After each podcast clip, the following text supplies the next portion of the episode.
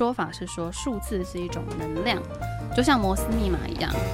它可以靠它的磁场跟电波影响我们人的整个磁场的运作。Hello，各位听众朋友，大家好，欢迎收听表演艺术后台五四三，我是谢淑文。在我们的表演艺术后台五四三里面，有时候会请到一些金钟、金曲、金马的一些来宾，但是呢，里面当然也有一些像表演艺术人员，他们后来转到其他的行业，我们要去探讨这些表演艺术系毕业。之后，他们可以从事什么样不同的工作？那今天我们所请到的这个职业别非常常的有趣。安苏娜老师，他的职业呢是一位数字学老师。那他不只懂数字学，他还懂紫微斗数，那各种命理这样子。来，我们来欢迎安苏娜老师。安苏娜老师好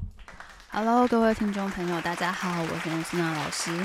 那我。呃，之所以会来上楚文老师的节目跟他做分享呢，是因为我以前本身也是一位从事表演艺术工作的人。那我最一刚开始踏入表演艺术圈呢，是因为我在学习肚皮舞。那在呃台湾近十五年前的时候，肚皮舞算是刚开始兴起的时期，所以我有幸在初期的时候就搭上了这一艘大船。那我在呃整个学习的过程当中呢，就是。呃，有不断的进修，然后有组自己的小团体，所以呃，大约在二零一零年左右呢，我就有一个自己呃固定的表演艺术团体，然后开始接一些商演课程跟合作。那在这个过程当中呢，就是我有接洽到一些国外的老师，然后有邀请他们过来台湾做 workshop，呃，workshop 就是所谓的单日营、体验营的工作坊。那在这个过程当中呢，因为刚涉入 这个艺术圈不久，所以有很多地方都算是比较小白的状态。那在这个小白状态当中呢，我们当然就投入了很多的学费去做学习。那我印象最深刻的事情就是，呃，在我们经营 workshop 的时候，就是呃遇到了比较麻烦的情况。嗯，有一次我们办 workshop 的时候，因为有请国外老师来台湾做表演。那那时候我们有把这个表演的呃活动呢外包给一家厂商，就后来我们在表演前三天呢才发现我们的场地没有预定，老师的饭店没有预定，上课的教室没有预定，然后包含我们委外的文宣门票一律都没有印刷出来，然后这时候我的好伙伴才发现，完了，我们的钱被吞掉了。我们打电话去工作坊 做确认的时候呢，他说：“啊，不好意思，我们这位员工已经离职了。那他离职之前，我们并不晓得他有收到您这笔委托，所以我们将近二十万的现金就这样消失不见了。”安苏娜老师讲的就是他为什么开始踏入了数字学的学习，因为呢，当时。在表演艺术圈的时候，真的有时候会有这些有的没的事情。我相信很多表演艺术人应该很有感，因为这种吞钱的事情好像到处都有。请安苏娜老师跟我们观众聊聊，当时你是怎么发现你的这些倒霉的事情跟你的手机号码是有关系的？还有后来从什么时候你决定 醒过来，好好的去学习它，然后更换你的手机号码？嗯，因为那个时候就是很倒霉的被吞了将近二十万的现金，然后导致后续我们的活动办不成功。那当然，人在迷惘的时候，尤其是亚洲人在迷惘的时候，就特别想要就是求神问卜，然后包含做各类的职场咨询。那我那时候一刚开始遇到这件事情的时候呢，我是先从呃紫微斗数。去找了一个我觉得还不错的老师，然后透过老师的解析，然后我发现哦，原来我这十年不太适合跟人合伙，然后也不太适合做这种投机性的呃活动。但是后来呢，我觉得嗯，好吧，你有告诉我就是我不适合什么，可是我好像还是没有办法从根本上去杜绝这些问题。所以后来呢，我又接触了呃卢恩符文。那卢恩符文它是一种来自北欧的占卜学，那因为它有一个好处就是卢恩符文有所谓的幸运符，所以那时候我也是很疯狂的，就是佩戴了各种有符文所制成的幸运符在身上。对，确实当初就是做了这些处理之后呢，运气有好一点点，可是就觉得说好像还是少了点什么，为什么还是总有那么一丁点地方怪怪的？感觉不是很顺，那当然魔鬼藏在细节里。那一次偶然的机会，我在网络上看到了有关数字易经的介绍，所以那时候我就开始一直自己找资料，然后去学习，然后甚至就是会呃报名各种不同的讲座啦，去听各类型老师的解析。那到后来我就觉得说，哎，这一门呃比较特别的占卜学、测算学。真的对我们人就是有蛮大的帮助的，因为那个时候我听到一位老师他的说法是说，数字是一种能量，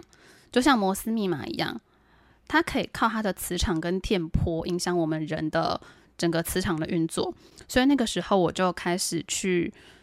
从我身上所能得到的各种数字呢去做验证跟测算。诶，然后我就发现，刚好我当时使用的两只手机号码里面呢。都有属于我们传统数字学里面比较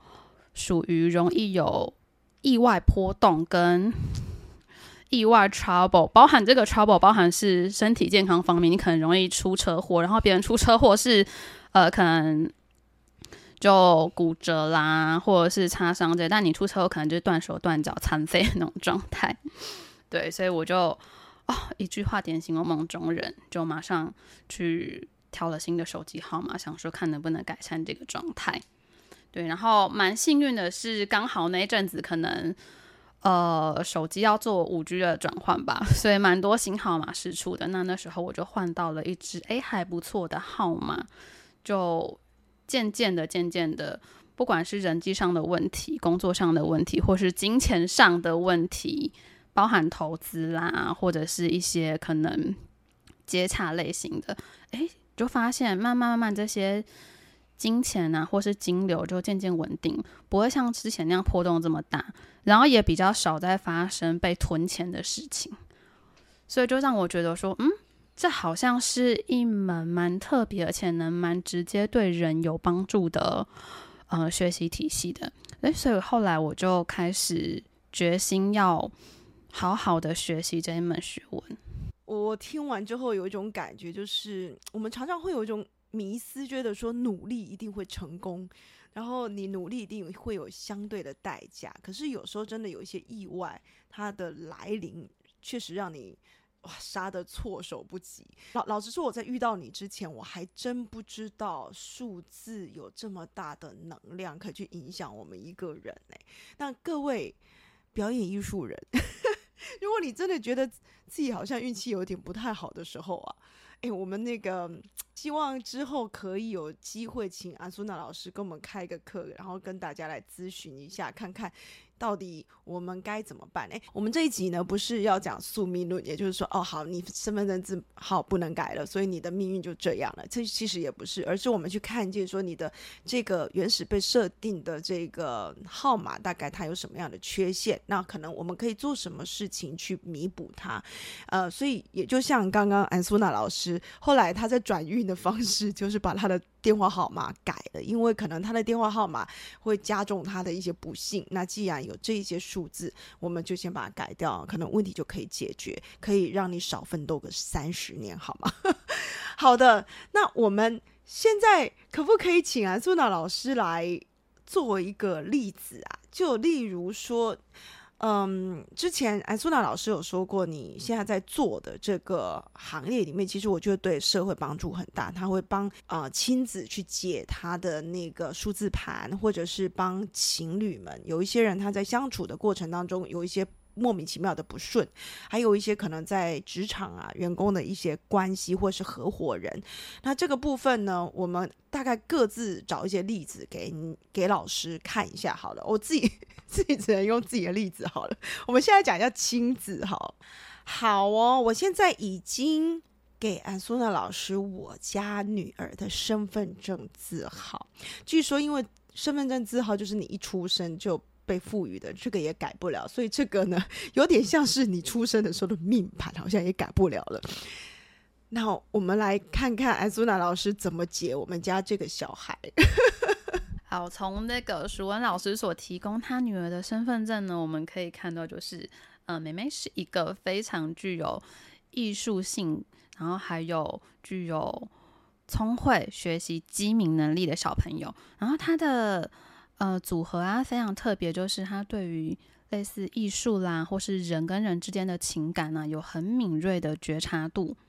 然后，当然，她在表达这方面呢，也非常具有自己的想法。然后，她是一个很勇于表达，然后很热爱展现自己才华的女生。所以就觉得说，哦，这个小朋友啊，今天如果是呃来找我咨询的客户的话，我可能会跟家长说，哎，可以尽量培养小孩在口说啦、外语啦、表演啦，或者是跟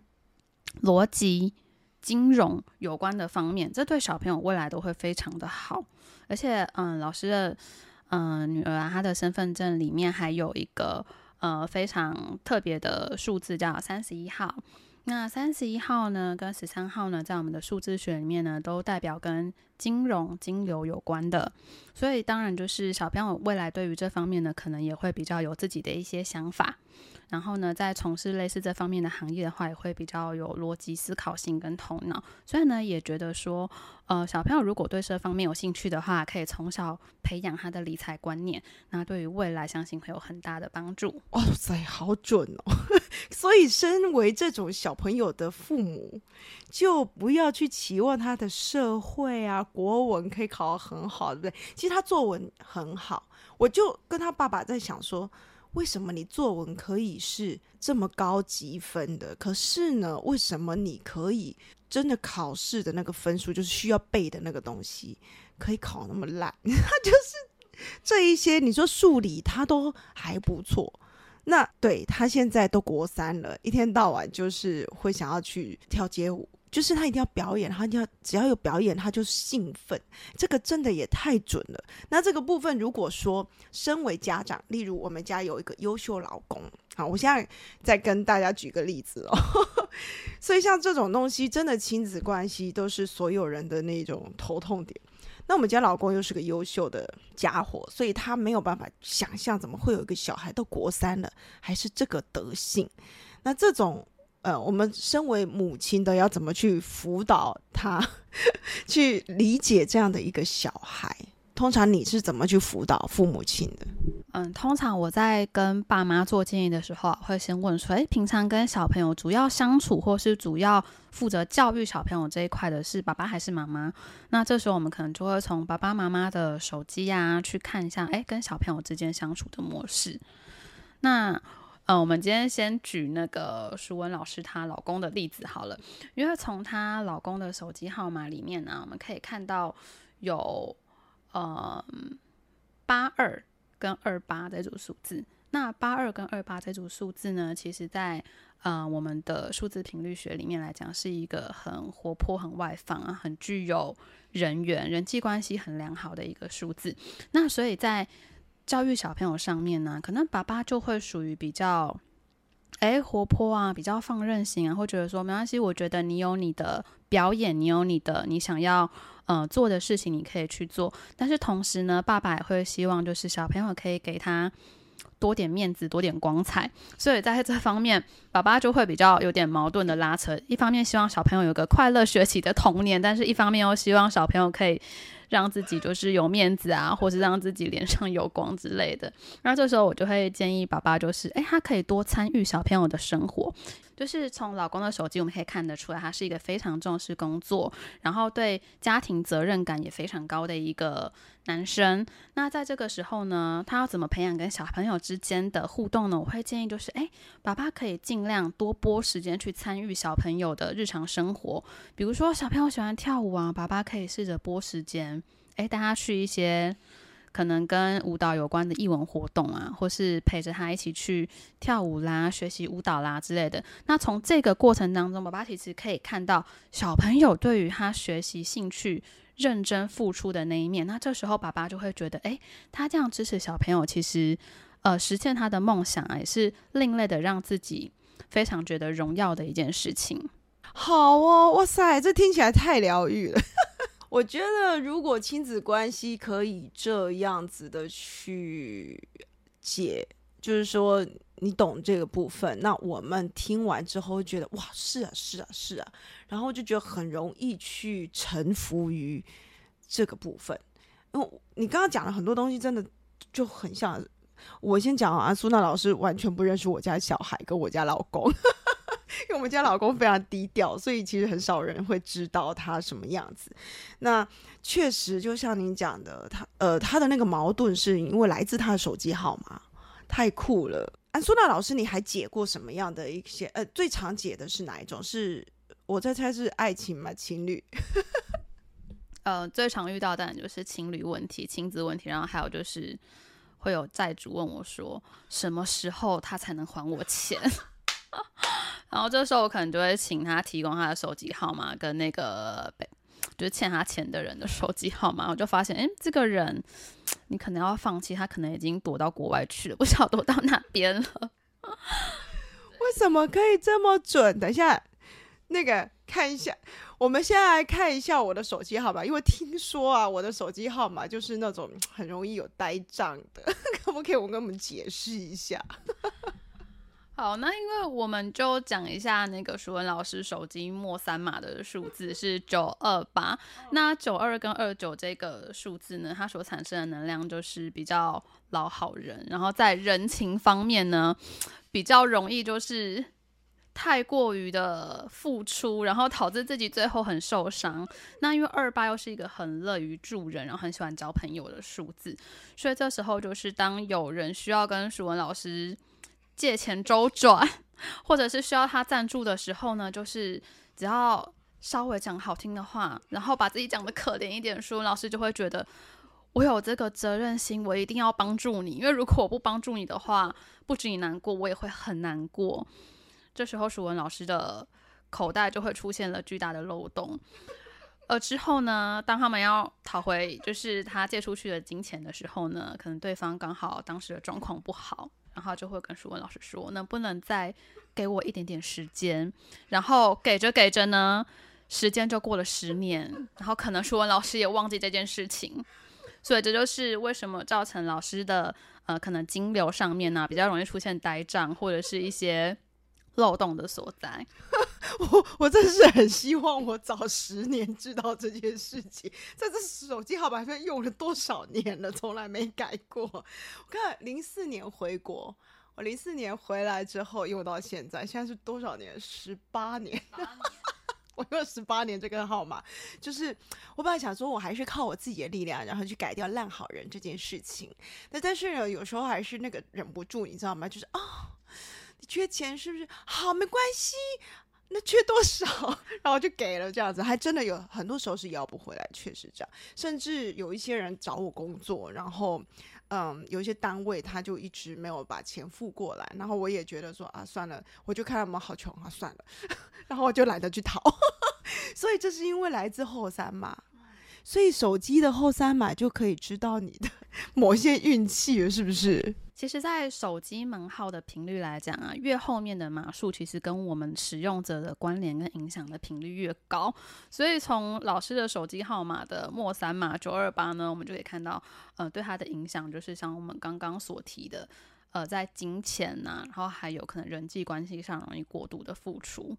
那如果是一般就是一般其他在使用手机号码的人而言呢，我们刚开始在看的时候也是以后面的两码至三码为主，那它几乎是可以决定我们呃这个手机号码带给我们主要磁场影响的关键点。所以通常不是说呃一六八啦、一八八啦，或是 一八六啦这种数字就是一定好的，当然还是要去看说适不适合我们所从事的行业，或是我们。呃，渴望从这个手机的号码当中呢，带给我们的回馈是什么，并不是说盲目的使用这些所谓的幸运数字，对我们就一定会有相对比较好的回馈。听到这里，我想应该有一些表演艺术人就会很好奇，有什么样的号码能够增加你的曝光率啊、点击率啊，或者是那些东西吗？有这种东西吗？有这种事情吗？呃，其实这件事情是有的，但是。呃，如果就表演艺术者而言，会觉得这件事情是一体两面的，因为像刚才那个我们拿舒文老师的手机号码做范例，二九九二这组号码呢，虽然容易让老师在人情方面呢过度的付出，可是相对它也可以帮老师吸引到很多很多不同的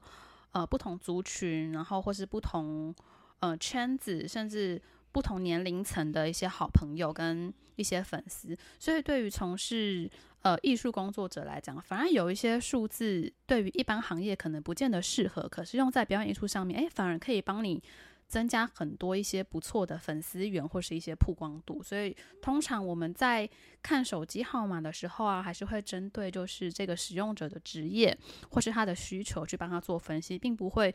呃盖瓜就是。一定正或是一定负，一定黑或一定白，总是还是存在着灰色地带。那这个灰色地带就看我们的使用者要怎么去抉择，因为呃，所有事情都是同等付出交换的嘛，有好就一定有坏，只是看今天你希望呃在这件事情上获得的嗯效益快速的程度跟好坏的程度，到底哪一个对你来讲比较重要？那像有一些号码，比如说一六六一啊，这组号码呢，它可以对于表演艺术者呢，快速的累积他的曝光度，跟快速的让他的知名度往上窜。可是相对的，他可能一些桃色是非的部分呢，就会来的比较多。那如果今天我们运用了二八或八二这组数字呢，诶，它是稳定稳定，慢慢慢慢一步一步，嗯，踏实成长的，它不会让你一下窜的很高。可是相对的，你的一些人际关系、桃色是非的部分呢，也会减得很低，反而是比较安全的。但这时候就是看使用者自己抉择了，因为有些人可能觉得说，嗯，从事表演艺术这块就是越红越黑，越黑越红，所以有的时候他们可能会反其道而行，就是选择这些比较极端的数字去做使用。呃，这个号码像一六六一这个号码的频率磁场就是，哎，它很容易让你有突然爆红啊，或是快速累积人脉人员的机会。但是缺点就是，可能在过度累积的这个过程当中，你没有办法顾好每一条线，或是你每一个吸引进来的朋友，所以就会变成这些你。引进的人员啊、人脉啊，良莠不齐，那这时候就会发生刚刚所说的，诶，有一些可能来找你的朋友或是来找你的粉丝呢，他并不是单纯保持着就是做朋友的心态，那可能可能对你别有所图，或者是他可能就是呃想要追求你啊之类的。那当这种能量累积的越多的时候呢，他对我们呃在情感上面不稳定的因素累积的就会越高。好哦，所以到目前为止，我觉得听起来没有哪一个数字是绝对的不好，或者是绝对的好，它完全看你用在哪里，或者是你从事什么样的行业。所以你可能享受了这一组号码的优势，同时你也要去享受它的缺点，是这样子，没错吧？对的，就是号码带给我们一体两面的状况，因为毕竟。呃，号码是磁场嘛，一组磁场的影响，可以透过我们所使用的手机啦，呃，转换成电磁波。因为现代社会来讲，手机算是离我们呃距离最近的三 C 产品。那从手机门号所发射出来的电磁波啊，就会间接到影响我们人整个磁场，所以我们也很容易被呃这个磁场频率所引导带着走。那当然，当我们熟知手机号码给我们的影响之后呢，我们可以自己就是。呃，针对不足或是比较负面的方向啊，做调整。那像最直接的方法，你就是更换一组适合的门号。那如果说没有办法更换的话，呢可能就是会考虑做一些呃其他的饰品啊，做补强，或是补一些其他的数字在身上，然后来减低这样子的影响。所以，老师，你后来还有再回去再去。从事表演艺术相关行业吗？还是说你发现了这块领域之后，你就决定直接留在这个地方了，然后用这个地方去帮助别人？嗯，其实我在二零一九年的时候，还是有在回去呃学习表演艺术相关的行业。那二零一九年那一年，刚好我们的戏剧教母周游阿公呢，他在台北商业大学开了一个。演艺经济的产学合作班，那在这个产学合作班里面呢，我们就是招收一些呃早期出道的一些老牌的艺人，那主要就是帮助他们实现一些当初年少时期可能来不及实现的。呃，学业的梦想，然后让他们就是能重新回到学校就读，完成他们的学业。那我们的这个演艺经济的这个产学合作班呢，主要就是呃学习一些剧本啊、歌唱啦，或是剧场管理啊、呃拍摄啦一些等等的技巧。那嗯，在这个学习的过程当中呢，同时也会配上一些商业的科目，比如说会计、行销。呃，金融就是让我们这些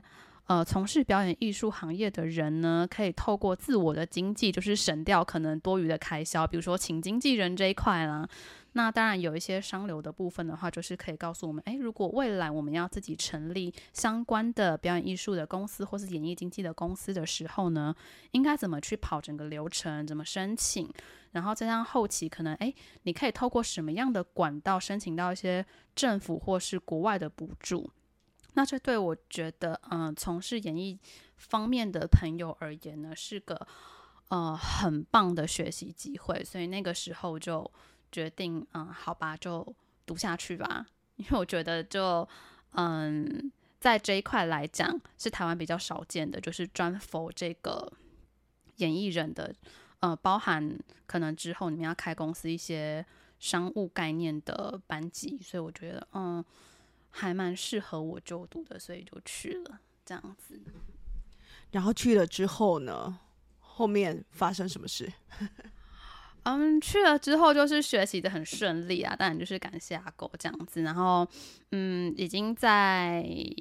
呃，去年就是二零二一年底呢，就是正式拿到毕业证书。那因为受疫情关系的影响，所以我们就延到二零二二年，就是今年呃才举办了毕业典礼。那其实我们就读这个科系出来之后，哎，确实因为呃第一个就是透过阿公那边的引介，哎，我们可以接触到更多不同国内国外的一些相关演艺人士。那对我们从事呃，演艺这一块的人而言呢，是相对帮助非常高的，因为，比如说你有一些机会可能接触到像是内地市场，然后或者是像一些欧美剧团他们的一些，哎，他们怎么从事剧本写作，或者是他们怎么筹备一整个表演，你会觉得说在这当中学习到的，嗯，真的会比你一般就是可能自己透过。呃，办活动的经验累积，或者是去外面参加一些工作坊来的扎实。因为我们那时候，呃，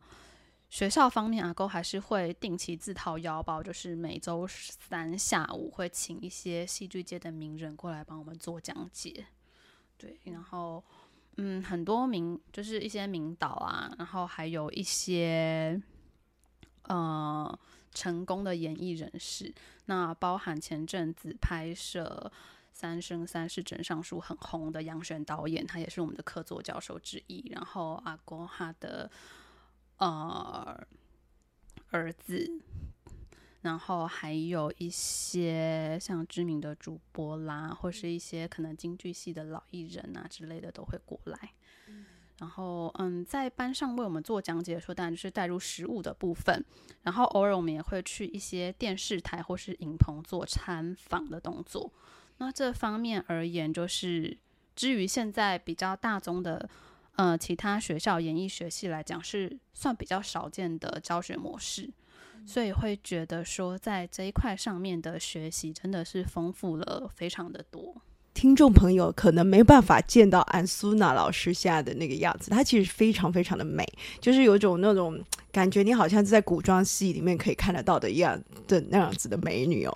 可是我就很好奇，例如说像安苏娜老师，你已经有这样的条件，然后也拿到这样的文凭，你会想要进去走演艺圈吗？目前来讲啊，就是我算是蛮多元发展的，就是也不排斥。未来如果有机会的话，因为像呃二零一八年的时候，其实那个时候透过就是朋友的引荐，我有去呃路过国光帮帮忙，然后那时候算是呃该级单元的特约命理师。就是我觉得，如果说可以借由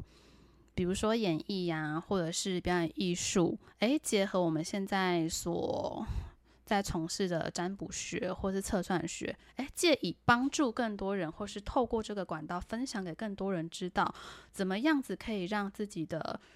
呃生活或是自己的人生剧本走得更顺畅。那我觉得这对我而言算是一个蛮不错的呃未来规划的。所以如果有这个机会的话，我很愿意就是跟大家继续透过这样子演绎或是一些。频道影片的方式分享相关知识。好的，所以听到这边，各位听众朋友有没有发现，其实身为一位表演艺术人，事实上你的路相当的广。所谓的表演艺术人，也就是你演什么像什么嘛。那现在安苏娜老师他当演员的时候就是个演员，那当数字学老师的时候就是数字学老师，当鲁文老师的时候就是个鲁文老师。当他在帮你解盘、解你的数字盘的时候，他也是非常非常专心的在做这件事情。而且我告诉你，他拥有超级厉害的那个记忆力，那个数字啊过目不忘，我真的是佩服要死。总之呢。各位，如果有想要去跟老师做这样子的亲子关系的这些咨询，或者是你伴侣关系的咨询，用你的数字来去看看，哎，你们可以有什么方式可以让亲子之间，或者是伴侣之间，或者是甚至你的职业哦，你的职场之间可以更好的话，那欢迎跟。粉丝专业跟我们联系。那在 YouTube 的观众呢，你们就会看到这里有一个 QR code。那如果是 Podcast 的观众，就会在我们说明的地方会有一个连接。所以跟我们联系，我们就可以帮您跟。那我最后替观众朋友问一下，安苏娜老师有没有可能跟你有机会能够学习到数字学这一门课程？我们下半年度呢都有规划非常多关于数字学方面的一些课程。那我们目前呢有跟史多利这边做合作。那欢迎有兴趣的听众朋友呢，可以透过史多利的粉砖来预约课程，或是 follow 最新的课程进度跟情况。身为史多利的创办人，这一件事情的都不是我在处理的，哈哈。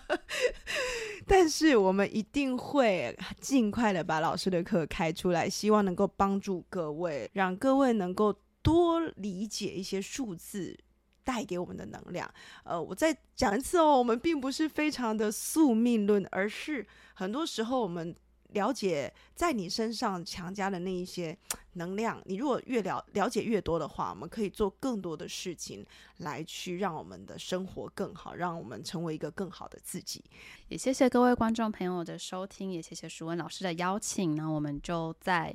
粉砖上面继续发了我们最新的动态喽。好，最后我跟个大家预告一下，我觉得我应该会先开一个公益课程。我们会先帮老师开一个公益课程，让更多人知道，说，诶，这个能量你可能不小心就已经被影响了。或许你觉得你的努力似乎，嗯，有点没有什么看到收获，或者是就像我，呃，刚刚才知道，原来我的手机号码会让我成为一个烂好人。那这个部分呢，嗯，如果早点知道，是不是更好？所以啊，我们希望可以早一点开老师的公益课程。那各位一定要关注我们的粉砖哦。我们下次见，拜拜。好，感谢各位朋友，我们下次见喽，拜拜。